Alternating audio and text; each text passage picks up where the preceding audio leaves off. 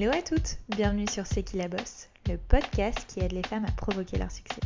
Je suis Mélodie Madar et j'ai la chance de recevoir chaque semaine des femmes passionnantes et inspirantes qui viennent nous livrer leur parcours hors du commun. Qu'elles fassent bouger les choses, soit à la tête de leur propre entreprise ou soient reconnues pour leur talent aiguisé, elles ont toutes réussi grâce à leur conviction, leur ambition, leur force et audace à aller au bout de leurs rêves et nous livrent aujourd'hui leurs précieux conseils.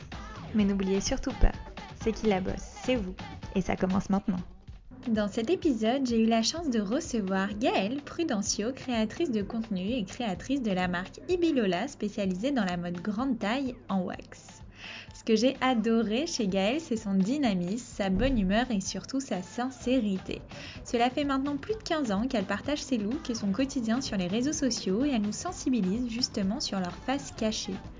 Et oui, elle évoque avec beaucoup de réalisme toutes les déceptions que ce métier peut procurer et l'investissement d'une part financier et d'autre part psychologique que l'influence nécessite. Mais pas de panique, elle nous livre aussi ses meilleurs secrets pour percer. Pionnière du mouvement body positive en France, Gaëlle se bat aussi pour aider les femmes à réussir ce long chemin qu'est l'acceptation de soi. Et pour cela, elle n'hésite pas à casser les préjugés. Je cite, on ne peut pas voyager quand on est grosse, on ne peut pas avoir de bikini body quand on est grosse, ou encore on ne peut pas mettre de couleur quand on est grosse. Sans cesse critiquer, juger ou encore invisibiliser, les femmes sont confrontées à bien trop d'obstacles dans la société. Et l'objectif de Gaëlle est donc d'habituer le regard à la diversité et d'aller à l'encontre de tout ça, notamment avec sa marque Ibilola qui prouve que l'on peut être belle, stylée et colorée en grande taille. Je ne perds jamais, soit je gagne, soit j'apprends. Voilà la philosophie de Gaëlle pour sans cesse avancer et construire cette belle carrière que je vous laisse découvrir dans cet épisode. Belle écoute à vous. Hello Gaëlle, merci beaucoup d'avoir accepté mon invitation. Je suis vraiment ravie de te recevoir sur le podcast C'est qui la bosse. Tu fais partie des euh, créatrices de contenu, des influenceuses. Je sais pas comment tu veux qu'on t'appelle, mais que je suis personnellement. Donc je suis vraiment super contente de te recevoir aujourd'hui. Merci beaucoup Mélodie, bah, ça me fait plaisir d'être là aussi. Euh, et euh, comment est-ce qu'on peut euh, m'appeler? Euh, bah Gaëlle, c'est très bien. Allez, voilà. Une girl boss. Pour moi, c'est une girl boss. Carrément. Euh, alors écoute, on commence toujours ce podcast en remontant par, en arrière, par un petit retour vers le passé. Donc euh, raconte-nous ce que tu voulais faire quand tu étais enfant. Est-ce que tu avais des rêves, des ambitions, des passions? Est-ce qu'il y avait un métier que tu rêvais d'exercer? Euh, alors toute petite, je ne m'en souviens pas vraiment, mais euh, je sais que euh, j'ai euh, voulu faire du droit très tôt. Je voulais être juge pour enfants. pensant que c'était le juge pour enfants qui gérait tout ce qui était séparation, divorce, voilà, mais en fait pas du tout. et, et j'ai choisi mes études en, en conséquence. Euh, j'ai fait du droit, mais très vite je me suis rendu compte que je n'aimais pas le droit, mais j'ai quand même persévéré euh, jusqu'au master. Et, euh, et oui, donc euh, toute petite. ah oui, à un moment, je sais que j'ai voulu être hôtesse de l'air.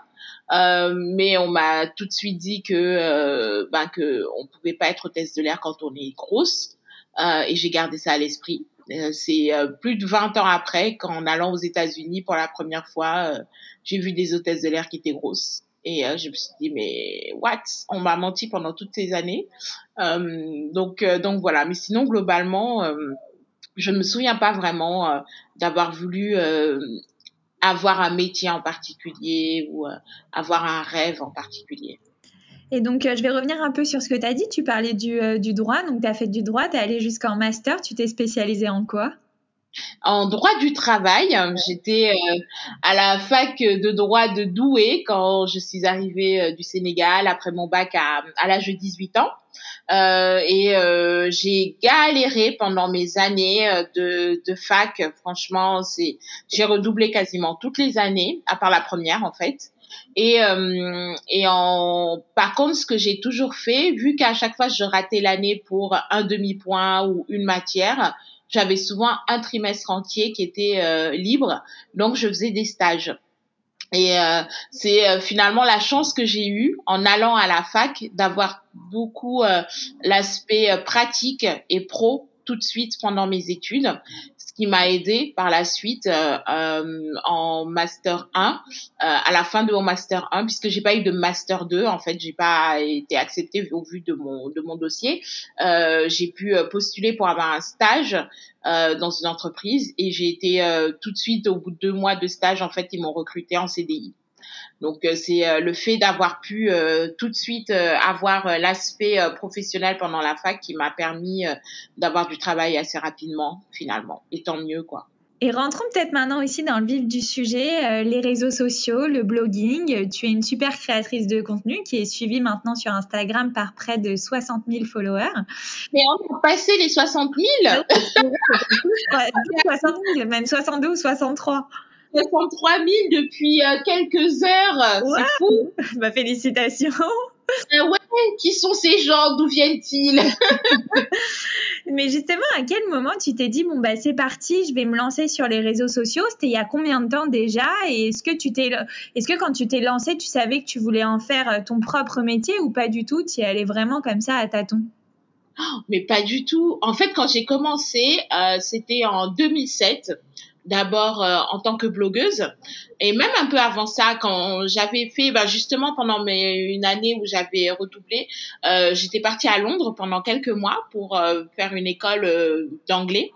Et, et déjà à l'époque j'avais créé un petit blog où je partageais des photos de mon séjour à Londres. Et après ça j'avais créé un skyblog où j'ai publié deux trois photos et tout de suite ma famille m'avait dit ah non c'est quoi ça on ne s'expose pas dans notre culture et tout, euh, faut que tu arrêtes ça tout de suite. Donc je l'ai fermé. Et euh, en parallèle, j'avais découvert euh, des euh, sites internet, notamment Vive les Rondes, où il y avait un forum sur bah, sur le poids, sur des femmes qui échangeaient des bons plans et tout. Et à côté, elles avaient aussi une partie blog.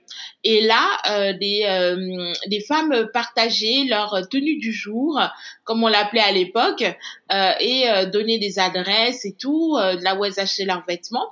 Et moi, c'est vraiment par rapport à mon poids, j'ai toujours galéré à m'habiller, donc c'était un peu euh, un monde complètement nouveau, une espèce de révolution. Et en plus de ça, je trouvais que ces femmes-là étaient vachement belles, alors que pendant des années, on m'avait toujours dit qu'on pouvait pas être grosse et belle, quoi. Et donc euh, j'ai euh, j'ai vu qu'il y avait beaucoup de bienveillance en fait dans les commentaires qu'elle recevait. Et là j'ai j'ai eu envie aussi de partager mes mes photos et euh, mes tenues euh, sur internet à partir de ce moment-là. Et je l'ai fait de façon cachée. Donc sur Vive les rondes ma famille ne savait pas. Pendant plusieurs mois personne ne savait à part les membres du du forum. Mhm. et au fur et à mesure mon mon blog sur sur Vive les rondes a commencé à prendre de l'ampleur à être vachement suivi euh, et, euh, et c'est vraiment comme ça que ça a commencé en 2007. Et après ça, euh, j'ai décidé de sortir du forum et d'aller créer mon propre blog sur Internet. Donc sur une plateforme de qui hébergeait des blogs. Et, et là, j'ai découvert bah, un autre monde, quoi, parce que je sortais un peu de ce cocon euh, de la mode grande taille, mais sans m'en rendre compte, en fait, je commençais là à documenter mon euh, mon parcours et mon chemin euh, vers euh, l'acceptation de soi c'est vraiment ce qui me me faisait galérer à l'époque quoi. Et et là j'ai rencontré plein de nouvelles personnes. Je participais à des vide dressing à des événements à des soirées. Et c'est comme ça que j'ai commencé vraiment. Ensuite en 2011 il y a eu Instagram. Je me suis inscrite sur Instagram. En parallèle j'étais sur Facebook aussi déjà, comme comme beaucoup hein, à l'époque. Ouais. Et il y avait beaucoup d'échanges et tout euh, déjà. Euh, et euh, je me suis inscrite sur Instagram. Instagram a donné une autre dimension, en fait, à l'aspect blogging, à savoir que j'avais un lien direct euh, avec ma communauté. Et au fur et à mesure, il y a eu les stories qui sont arrivées. Et là, ça a vraiment chambouler beaucoup de choses parce que euh, c'est mon quotidien quoi. C'est plus euh, le shooting qui est préparé euh, à l'avance et tout ça. Là j'allume mon, mon téléphone et ça y est je commence à papoter et ça a créé un lien encore plus fort avec la communauté. Donc pour répondre vraiment à ta question jamais je ne me suis dit que j'allais me lancer pour en faire une carrière En tout cas, pas au début. Euh, J'étais vraiment étudiante, je partageais euh, mes, mes trucs et tout. En revanche, euh, au bout de dix ans de blogging, euh, je me suis dit, mais euh, mine de rien, euh, ça, voilà, je vois des filles qui ont commencé en même temps que moi, qui étaient déjà très connues à l'époque et qui en vivaient déjà. Je me suis dit, ben moi aussi, je voudrais en vivre de de ma présence sur Internet. Euh, j'ai quitté euh, mon emploi, enfin j'ai fait une rupture conventionnelle, je suis pas complètement folle. Euh, j'ai fait une rupture conventionnelle. J'ai pendant trois ans j'ai tâtonné. À un moment donné j'ai recommencé à faire des CDD, juste bah, alimentaire en fait, hein, parce que je savais pas par où passer. Et quand euh, je me suis dit que je voulais en vivre, eh bien, je me suis fait accompagner, je me suis fait coacher, euh, je me suis fait conseiller et euh, j'ai fait tout un rebranding de euh, ma présence sur Internet. Je raconte exactement la même chose qu'avant, sauf que euh, le style, euh, j'ai travaillé sur mon style, sur mon identité, mais ça, on y reviendra sans doute après. Voilà. Eh bien, justement, c'est hyper intéressant. Est-ce que c'est un conseil que tu donnes justement à toutes celles et ceux qui nous écoutent, euh, qui ont envie de, de, se lancer sur les réseaux ou qui se sont déjà un peu lancés, euh, de, euh, de, euh, moment où on a envie de passer à la monétisation de, de, bah, de son compte, de sa visibilité, de sa notoriété, de se faire, de se faire entourer? Ah oui, moi je recommande déjà, quel que soit le projet professionnel et projet entrepreneurial, euh, c'est de se faire accompagner, de euh, demander conseil, de euh, de voir un peu ce qui fonctionne, comment ça fonctionne et ce que moi je peux apporter, comment je peux apporter euh, tel ou tel message avec ma personnalité, avec mon histoire. Je pense que c'est hyper important de demander de l'aide, quel que soit le secteur dans lequel on est. Et oui, euh, euh, se faire accompagner, tout simplement parce qu'il y a des codes et qu'on les connaît pas forcément euh, qu'il faut être très observateur sans pour autant copier, s'inspirer sans copier, ça c'est hyper important, euh, garder sa personnalité et son authenticité. Euh, mais avant d'arriver là, c'est euh, c'est important d'avoir un regard extérieur. Parce que on fait euh, les choses euh, moi je faisais les choses spontanément. Je faisais les choses très très bien. J'ai réussi à fédérer une communauté euh, toute seule sans sans l'aide de personne pendant des années. Mais pour opérer le switch il a fallu que j'ai un regard extérieur et euh, que je sois aussi très ouverte d'esprit pour accepter les critiques. Et euh, le fait que tel ou tel façon de faire telle ou telle photo, euh, tel ou tel contenu ne correspondait pas à euh, au message que je voulais euh, diffuser et euh, et à l'image que je voulais donner aussi. Euh, malheureusement, on est dans une société euh, qui qui marche beaucoup au, au paraître, notamment sur les réseaux sociaux. Bah en fait, moi je me dis qu'il faut prendre ces codes-là, les utiliser pour infiltrer le système avant d'être euh, la personne qu'elle a envie d'être totalement. Voilà. C'est très clair. Et vers quel type de personne justement tu t'es tourné C'est euh, quand tu dis des professionnels, c'est quoi? C'est un agent qui t'a qui t'a géré ou c'est une agence de euh, communication, une agence d'image, de marketing? Euh, Vers quel type de personne on peut se tourner justement? Bah là, à l'époque, oui, c'était euh, plutôt une, une conseillère euh, en, en, leadership. Euh, et en fait, on a travaillé sur aussi bien ma marque personnelle, mon identité, le stylisme, voilà, le, le, message, la posture. C'était un espèce de bootcamp hein, pendant, pendant plusieurs mois où j'ai vraiment revu, en fait, appris, par exemple, à faire un tableau de visualisation, à savoir euh, pour euh, mon look, euh, à quel type de look est-ce que je voulais avoir? Je me suis posée, découpée dans les magazines et tout ça, et fait un tableau de visualisation. Bon, il y avait beaucoup de Oprah. Hein. voilà, mais concrètement, quand je regarde ce tableau de visualisation que j'ai fait il y a cinq ans et la couverture de mon livre aujourd'hui, en fait, c'est exactement cette femme-là que j'étais en train de décrire. Et et aussi euh, de la visualisation par rapport au type de contrat que je voulais décrocher, les marques avec lesquelles je voulais travailler, le message que je voulais faire passer. C'est euh, ça a vraiment été ce type de conseil là euh, que j'ai eu avec euh, avec cette agence qui, qui regroupait euh, voilà de l'image, du, du conseil, de la communication, tout ça ensemble. C'est génial, on se rend pas compte de tout le travail qu'il y a derrière une photo, un compte, euh, un, voilà tout, tout ce qui se passe en fait finalement derrière qui fait que euh, après on a envie de te suivre et de te connaître. on ne s'en rend absolument pas compte. On, on, on voit que le, le côté, euh, que la jolie photo qui a une durée de vie de 7 heures, je pense, sur Instagram de mémoire. Euh, donc euh, effectivement, ouais, on n'imagine pas bah, les nuits. Euh, en tout cas, dans mon cas, toutes les périodes de doute. avant d'arriver à ce résultat-là, parce qu'en fait, en ce moment, il y a, y a beaucoup, voilà, j'ai plein de nouveaux abonnés, plein de personnes qui découvrent mon compte et tout ça, et, et un espèce de d'aspect overnight success, alors que, come on, je suis là depuis presque 15 ans, hein, donc il a fallu tout ce temps pour arriver à euh, celle, euh, celle qu'on voit aujourd'hui sur les réseaux et même celle que je suis. Et on ne voit pas non plus l'investissement euh, financier que c'est parce que quand on crée du contenu sur Internet, euh, ça décolle pas tout de suite. Hein. On n'est pas, on monétise pas tout de suite. Hein. Donc euh, pendant des années, euh, on achète ses propres vêtements, euh, on paye ses photographes si on n'a pas, voilà, si on n'a pas de pote qui nous prend en photo, etc. Et si on veut telle ou telle qualité de photo, ben on paye les photographes de, de notre poche.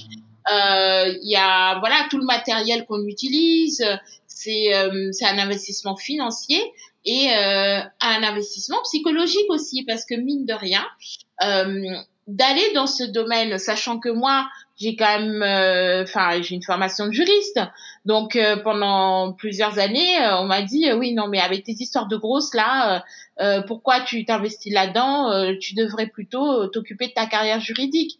Donc beaucoup de critiques, beaucoup de moqueries parce qu'il y a le côté un peu futile qu'on peut voir de, de l'influenceuse à se dire non mais c'est des filles qui sont seulement qui se prennent en photo et qui postent sur internet à quoi ça sert donc il faut aussi être très très très solide psychologiquement, croire énormément en soi pour ne pas lâcher l'affaire. Donc c'est euh, beaucoup de choses qu'on ne qu'on ne perçoit pas euh, derrière une photo.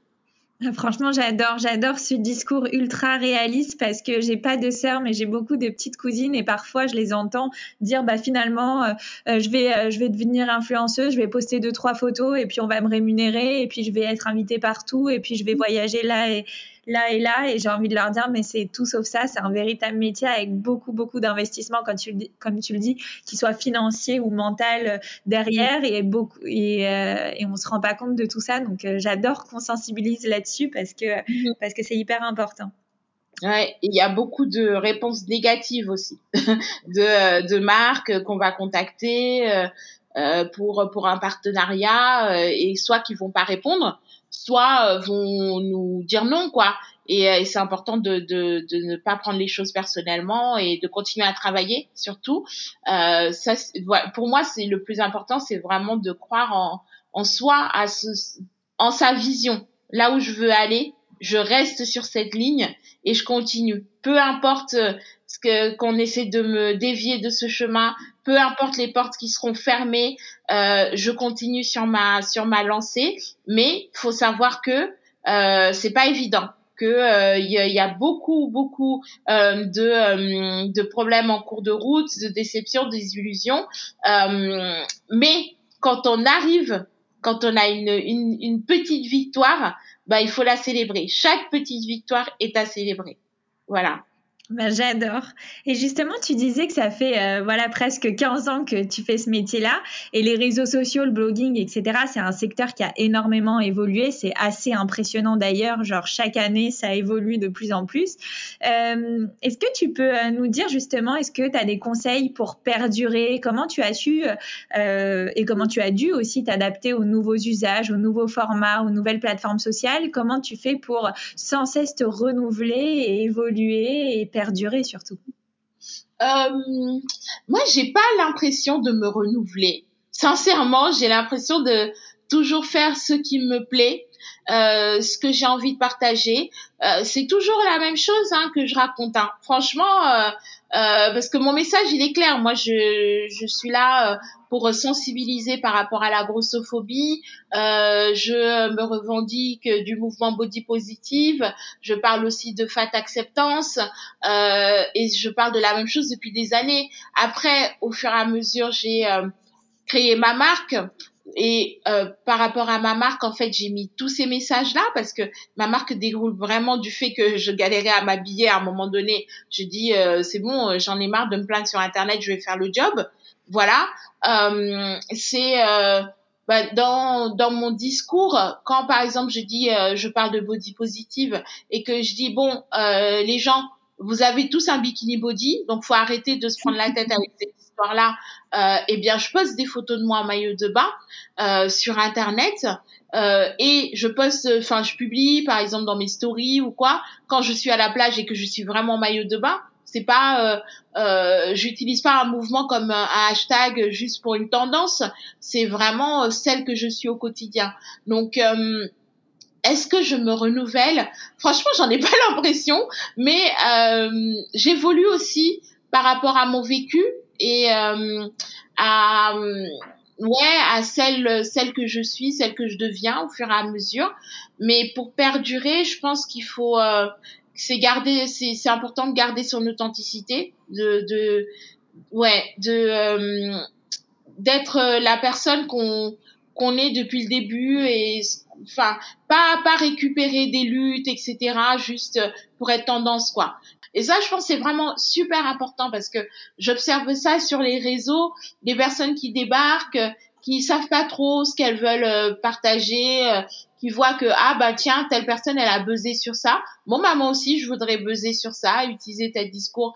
Mais si c'est pas inhérent à ta personne si c'est pas quelque chose que tu vis au quotidien comment est-ce que tu peux euh, le, le, partager de façon saine, authentique et, vé et véridique Ben, je, je sais pas, en fait. Ouais, je sais pas si j'ai répondu à ta question. Non, non, si tu as répondu, et en plus, c'est vraiment une réponse qui, qui, revient à chaque fois dans ce podcast. C'est bah, pour perdurer, c'est l'authenticité, il n'y a pas de mystère. C'est-à-dire que ouais. on peut, comme tu dis, percer sur un sujet ou l'autre et voilà, créer un petit peu le buzz, mais vraiment pour rester sur la durée, euh, les, les, ta communauté s'en aperçoit tout de suite si tu n'es pas sincère et authentique. Et... Ah, mais oui, complètement. Hein. Et euh, moi, je me désabonne régulièrement de comptes quand je vois que ça ne ça correspond plus à ce pourquoi j'ai suivi le compte et euh, et que je trouve que c'est opportuniste, quoi, Bien tout simplement. Et justement, tu en parlais, ce que j'adore chez toi, Gaëlle, c'est que tu te sers vraiment des réseaux sociaux pour faire passer des messages importants, comme, comme tu l'as dit, l'acceptation de soi, le body positivisme, la confiance en soi, le racisme aussi, la grossophobie et j'en passe.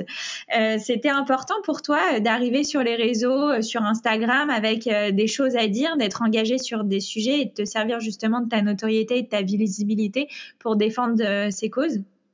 Bah, sincèrement non, parce que quand je suis arrivée, euh, c'était la continuité de mon blog en fait. Et sur mon blog, je parlais déjà de de mode, de grossophobie, tout ça. En fait, c'est c'est la même Gaëlle qui est, qui est, euh, qui a continué sur Instagram, mais au fur et à mesure des années, je me suis rendu compte que oui, ces discours-là, il fallait absolument euh, en les avoir et euh, revenir dessus régulièrement, qu'on ne perde pas de vue que euh, la raison pour laquelle euh, maintenant je suis sur Internet, c'est euh, de diffuser ce message d'acceptation de soi.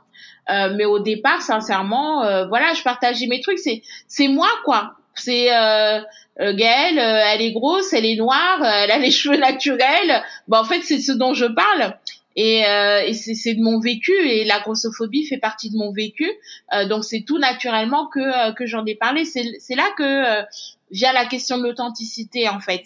C'est même lorsque j'ai créé ma marque de vêtements, euh, je suis pas allée chercher un produit euh, lambda euh, pour euh, pour lancer un produit sur le marché. Euh, par, admettons que j'aurais pu me lancer, je sais pas, dans la vente de de l'essuie, mais je porte pas de l'essuie. Donc pourquoi est-ce que j'allais vendre ce type de produit?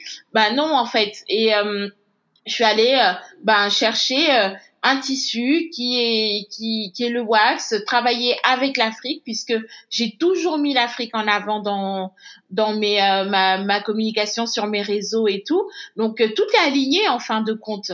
Voilà, je c'est ça n'a pas été euh, écrit au départ, mais c'est effectivement lorsque je me suis j'ai décidé que j'allais monétiser qu'il y a eu des axes aussi de travail pour bien recentrer mon, mon discours et, euh, et ma façon de travailler. Après, c'est toujours, euh, voilà, ça, c'est toujours Gaël, quoi. Bien sûr, mais comment tu vois l'évolution de ces sujets au fil des années? Parce que euh, vraiment, le body positive, j'ai envie de te dire que euh, c'est très tendance en ce moment, entre guillemets. Euh, toi, t'en parles depuis 15 ans. Est-ce que tu euh, sens que les choses bougent? Est-ce que tu es optimiste et tu dis, franchement, on a fait un, un beau travail, voilà Ou est-ce que tu dis, bon, il reste quand même pas mal de choses à faire, ce n'est que le début et et il y a encore vraiment besoin de, de parler de ces sujets-là parce qu'on est loin du compte encore? Ah oui, pour moi, il y a encore tellement de travail à faire. Pour moi, on est qu'au tout début de euh, la prise de conscience, de euh, l'acceptation des corps, de tous les corps. Euh, alors, je suis très contente quand il y a des campagnes, de plus en plus de campagnes dans la mode, dans la beauté, même dans l'espace public. Il y a plus de campagnes qui intègrent tout type de corps. Tu es euh, opportuniste au contraire, tu es plutôt celle qui disent, bah, franchement, moi, je suis contente que les marques le fassent. Moi, je suis contente que les marques le fassent parce que euh, c'est en voyant des corps différents qu'on commence à les accepter et qu'on euh, qu'on habitue notre regard à la représentation. Maintenant, euh, ce n'est pas euh, le, le body positive, c'est pas juste une question de euh, tout le monde il est beau, euh, tout le monde peut arrêter de se raser, voilà, c'est pas ça en fait. C'est ça, c'est une seule partie ok, le côté glamourisation par rapport aux marques et tout, mais derrière la question body positive, si moi, Gaëlle, je me sens bien dans ma peau, ok, super, mais tant que euh, je ne pourrais pas aller à l'hôpital et me faire soigner comme une personne lambda sans pour autant qu'on me renvoie euh, des, euh, des violences grossophobes et médicales à longueur de journée, et eh ben tout le travail qu'on fait sur le body positive, en fait, il, il, il il, il sert pas à grand chose. Donc tant qu'on ne sera pas arrivé là, à ce stade où dans l'espace public, chaque personne peut se sentir libre euh, de vivre en paix dans son corps, eh ben on n'aura pas fini le travail. Et justement, euh, tu as décidé même d'aller plus loin que les réseaux et tu as écrit un livre qui s'appelle Fier d'être soi-même où tu racontes ton parcours de vie et ce long chemin euh, parfois pentu et sinueux qui est euh, l'acceptation de soi. Euh, Est-ce que justement, je sais pas, tu as des conseils à nous donner quand on est une femme pour mieux euh, s'accepter, s'assumer? Je sais que c'est un long chemin qui demande beaucoup de temps et c'est pas facile euh, de le faire tous les jours, mais comment toi, tu as réussi justement à t'accepter? Waouh Alors, euh, bah effectivement, c'est tout ce que je raconte dans Fier d'être moi-même. C'est euh, tout euh, le chemin et la façon dont j'ai appris à me connaître. Et pour ça, enfin, pour moi, c'est la première chose pour pour entamer le chemin vers l'acceptation de soi, c'est d'apprendre à se connaître, de de se poser et de se dire voilà, que ce soit physiquement ou psychologiquement, qui suis-je? Quelle est mon histoire, où est-ce que je vais, qu'est-ce que je veux pour moi, qu'est-ce que euh, qu'est-ce qui m'intéresse dans cette vie-là, où est-ce que je veux aller, qu'est-ce que je veux laisser euh, sur terre? Demain pour euh, pour ceux qui vont me survivre. Euh, et c'est vraiment ça pour moi, le début pour euh, pour s'accepter, c'est d'apprendre à se connaître. Et et après on s'accepte, on s'affranchit de de la société mais si on se connaît pas et euh, c'est assez compliqué en fait de pouvoir après jongler avec toutes les attaques qu'on peut avoir, euh, que ce soit sur notre physique, sur notre façon de vivre, voilà, des jugements, euh, le regard de, des autres de la société, euh, ça peut être assez difficile de, de gérer ça et, euh, et on a du mal après à se dépasser et à aller vers son but quoi. Donc apprendre à se connaître. Et comment justement tu as géré euh, tout ça, les critiques, les haters euh? à, à part dire fuck, euh,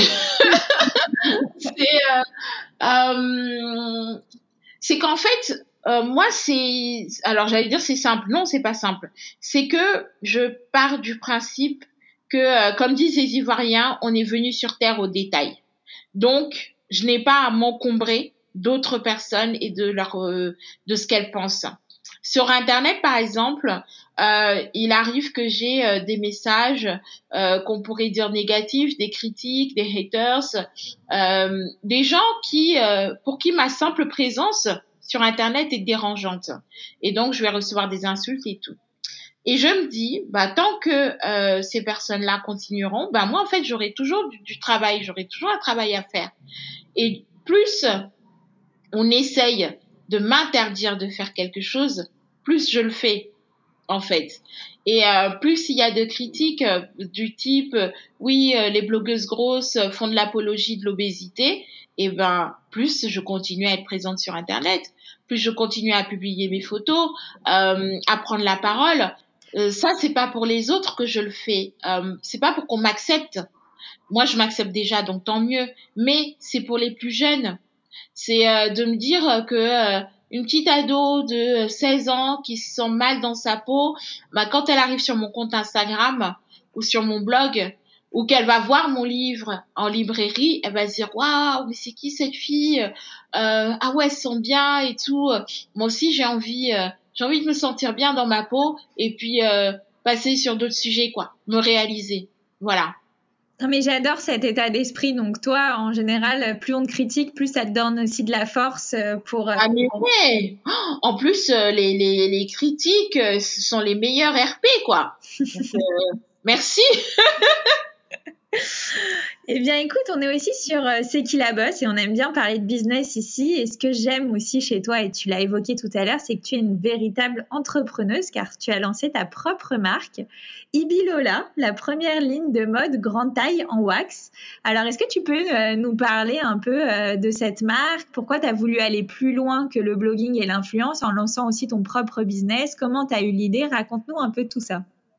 Oui, alors bah, c'est justement au moment où euh, j'ai euh, j'ai commencé à travailler sur le fait de euh, me professionnaliser sur Internet et monétiser mon blog, enfin ma présence sur Internet. Il y a plusieurs axes euh, qui étaient, bah, il faut avoir son propre produit, euh, pouvoir se détacher des marques, en fait, ne pas dépendre des autres marques, mais vraiment capitaliser déjà sur ce que j'ai sur ma communauté, donc en ayant mon propre produit, en organisant des événements et euh, en écrivant un livre. Voilà. Donc, euh, à, euh, on est dans l'année 5 et, euh, et tout ça, bon, c'est fait. Voilà. et donc j'ai commencé par la marque. Euh, Ibilola, c'était le prénom de ma sœur que voilà qui est décédée quand j'avais 12 ans et elle aurait bien aimé être designer. Et voilà. Et je me souviens que à son enterrement, il y a, il y a une, une de ses amies qui a lu un texte et qui a qui disait euh, je garderai toujours l'espoir de m'habiller en, en prudencio. Euh, bon, je ne me voyais pas mettre mon nom de famille euh, vraiment sur des vêtements, mais par contre, euh, je voulais rendre hommage à ma sœur. Donc déjà, un clin d'œil. Hein. Exactement. C'est euh, et j'ai l'impression qu'elle valide constamment ce que je fais puisque que ça marche bien. Et euh, il y a eu euh, la première collection que j'ai créée euh, en fait en prenant des tissus de ma maman quand j'étais à Dakar. j'ai fait coudre là-bas quelques pièces et tout. La première collection, c'est c'est vendu en 15 minutes. Euh, donc je me suis dit bon bah ça a l'air d'intéresser cette affaire on va on va continuer et et au départ j'avais pas de fonds pour pour avoir du stock et tout. Euh, j'avais pas de sous, j'avais rien du tout. En plus, je venais de, de finir un dernier CDD euh, dans une dans une entreprise qui a fait faillite. Voilà, donc euh, concrètement, euh, c'était chaud quoi. Et mais ce sont mes abonnés qui m'ont dit mais pourquoi tu nous montres pas juste ces tissus et nous on, on précommande. Et, et c'est comme ça que qu'est née l'idée de faire de la précommande avec avec la marque et euh, donc de ne pas avoir de stock. Du coup bah, ça entraîne que euh, c'est une c'est une marque qui euh, qui produit juste ce qui est commandé. Donc c'est cool pour la planète. Et ensuite euh, je travaille avec un atelier au Bénin. Donc une fois que j'ai fait la première collection que je me suis dit ok j'ai envie d'aller plus loin je suis allée au Bénin où mon père vit. Et ça a donné aussi ben toute une découverte pour moi de mon pays d'origine, puisque moi je suis née au Sénégal. J'ai grandi au Sénégal, mais mes parents sont d'origine béninoise et je ne connaissais pas vraiment le Bénin.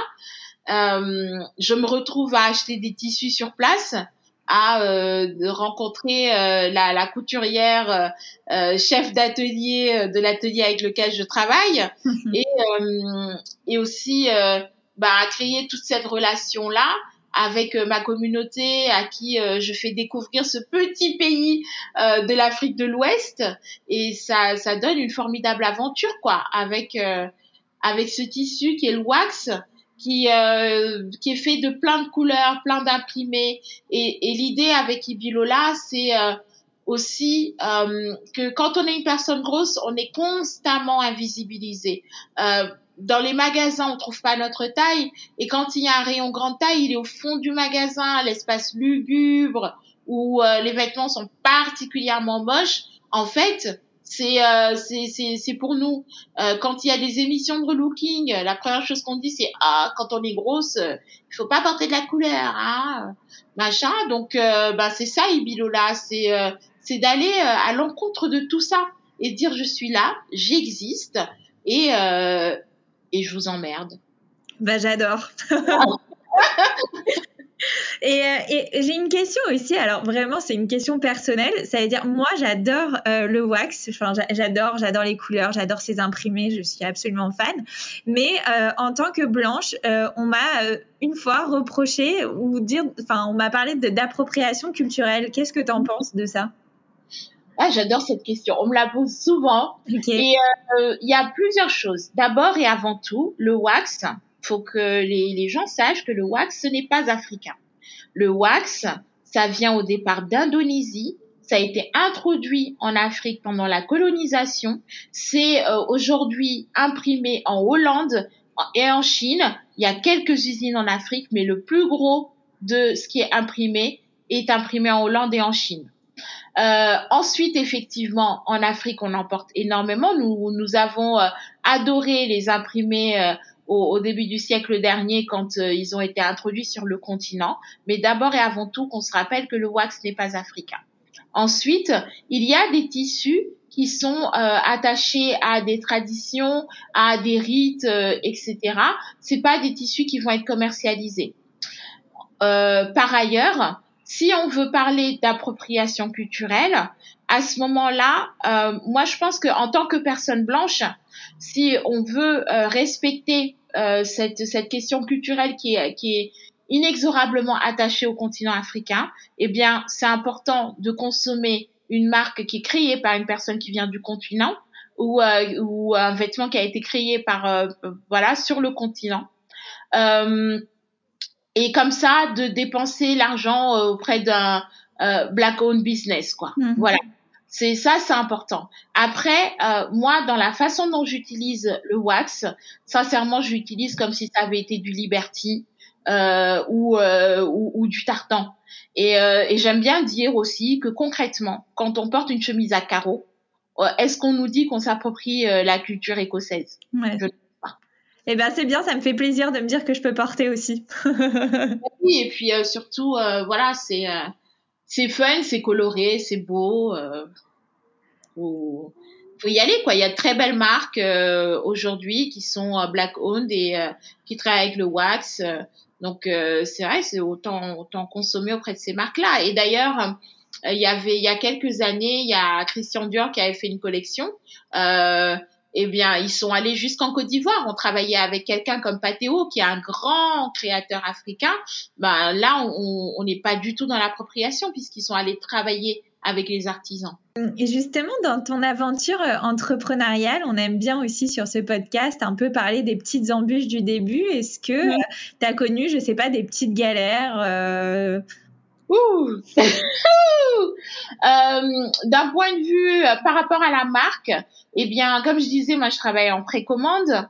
Euh, moi, je savais pas qu'il fallait pas annoncer de date quand on fait, quand on travaille en précommande. Il faut pas dire aux gens, c'est sûr, vous êtes livré sous trois semaines, parce qu'en fait, euh, concrètement, c'est plus cinq à six semaines, parce qu'il y a toujours euh, une, une embrouille en chemin. Euh, J'ai eu des galères de livraison. Beaucoup, beaucoup, beaucoup au début, des colis perdus. Euh, parce que bah, entre Cotonou et, et, et Paris, Euh, et étonnamment, bah il y a eu il y a cette anecdote de d'un colis qui était perdu qu'on a dû refaire toute la production et, et parmi donc finalement j'ai réussi à tout tout vendre et il restait une jupe qui était là, euh, impossible de vendre cette jupe. Et euh, j'ai eu euh, la styliste de l'actrice Gabouré Sidibé, que j'avais rencontrée à New York il y a des années, qui continue à me suivre sur les réseaux sociaux, qui m'a contacté un jour en me disant on a besoin de tenues en wax en urgence et tout pour pour Gabouré Sidibé pour un événement. Et là, donc je me suis vue en train d'envoyer mes ma jupe là et puis d'autres pièces que j'avais. Euh, qui me restait dans sa taille. Euh, par euh, genre je vais chez DHL pour envoyer ça. Et en fait euh, je pouvais pas payer enfin j'avais dépassé le plafond de ma carte. Euh, heureusement j'étais avec une amie on a pu retirer une partie payer l'autre partie par carte. Et après il me restait plus rien sur mon compte. J'ai envoyé cette jupe et après j'ai attendu pendant des jours et des jours qu'elle poste la photo. Elle l'a jamais postée. Et au, au, bout moi j'avais même oublié que j'avais envoyé ça c'est au bout d'un an, je crois, que euh, à un événement, elle poste pour la première fois une de euh, une des tenues que je lui avais envoyées. Et après, elle poste une autre fois. Cette fois-là, c'était un événement où il y avait euh, il y avait Oprah Winfrey. Je me suis dit, waouh, Oprah, elle a vu Gabouré dans lui Bilola. Euh, et, euh, et, puis aujourd'hui, c'est une cliente, quoi. Elle elle passe ses commandes sur le site tranquillement. Donc voilà, des galères où finalement, bah, j'apprends beaucoup et, et au bout du compte, il, euh, il ressort beaucoup de... Ouais, ça se transforme en opportunité, quoi. Exactement, ouais. Euh, après, euh, moi, j'ai une... Euh, quand je parle de, de galère, c'est aussi le côté confiance en soi quand quand on a une marque. Donc ça, que ce soit par rapport à Ibilola ou par rapport à la création de contenu, parce que je suis vraiment entrepreneur quand on est influenceur. Euh, c'est euh, bah, c'est l'aspect euh, parfois on n'est pas très sûr de ce qu'on fait, on perd confiance en soi. Moi, ça m'arrive de de oui de plus trop savoir euh, où je vais, de me dire ah ouais mais ça euh, est-ce que c'est bon, est-ce que où j'en suis, j'ai envie de faire ça, euh, je sais pas, j'ai pas de sous, comment je peux y aller et tout. Et en fait, je me suis rendu compte que il y a des moments où j'ai beau manquer de confiance en moi, à partir du moment où je me mets en action, que ne serait-ce que je prends mon carnet et que je dis voilà, je veux organiser tel événement, parce que j'organise des Curves and Cocktails, enfin, en principe quand on a une vie à l'extérieur, euh, je, commence à noter, euh, il faut tel lieu, voici tel budget, etc., etc. Eh bien, euh, ma confiance en moi grandit au fur et à mesure. Et, euh, et c'est ça que j'ai découvert. J'ai énormément appris sur moi, en fait, en créant mon entreprise. Je me suis rendu compte que je suis capable de faire plein, plein, plein de choses. Mais pour ça, il faut que je m'y mette. Je sais pas si ça peut aider quelqu'un, mais euh, le fait de... Le fait de, faire, ouais. Bah, je suis tout à fait d'accord. Et d'ailleurs, moi aussi, en créant mon entreprise, je me suis aperçue que des choses où je pensais que j'étais douée, bah, je l'étais pas inversement, tu vois. Oui, aussi, voilà, et euh, de lâcher prise sur ça, de se dire, ok, bah ça je sais pas faire, et eh bien je vais payer quelqu'un pour le faire. Il y a des gens dont c'est le métier.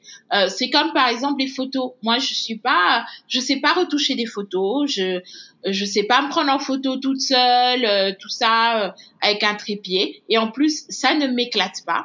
Eh bien, bah je paye une photographe.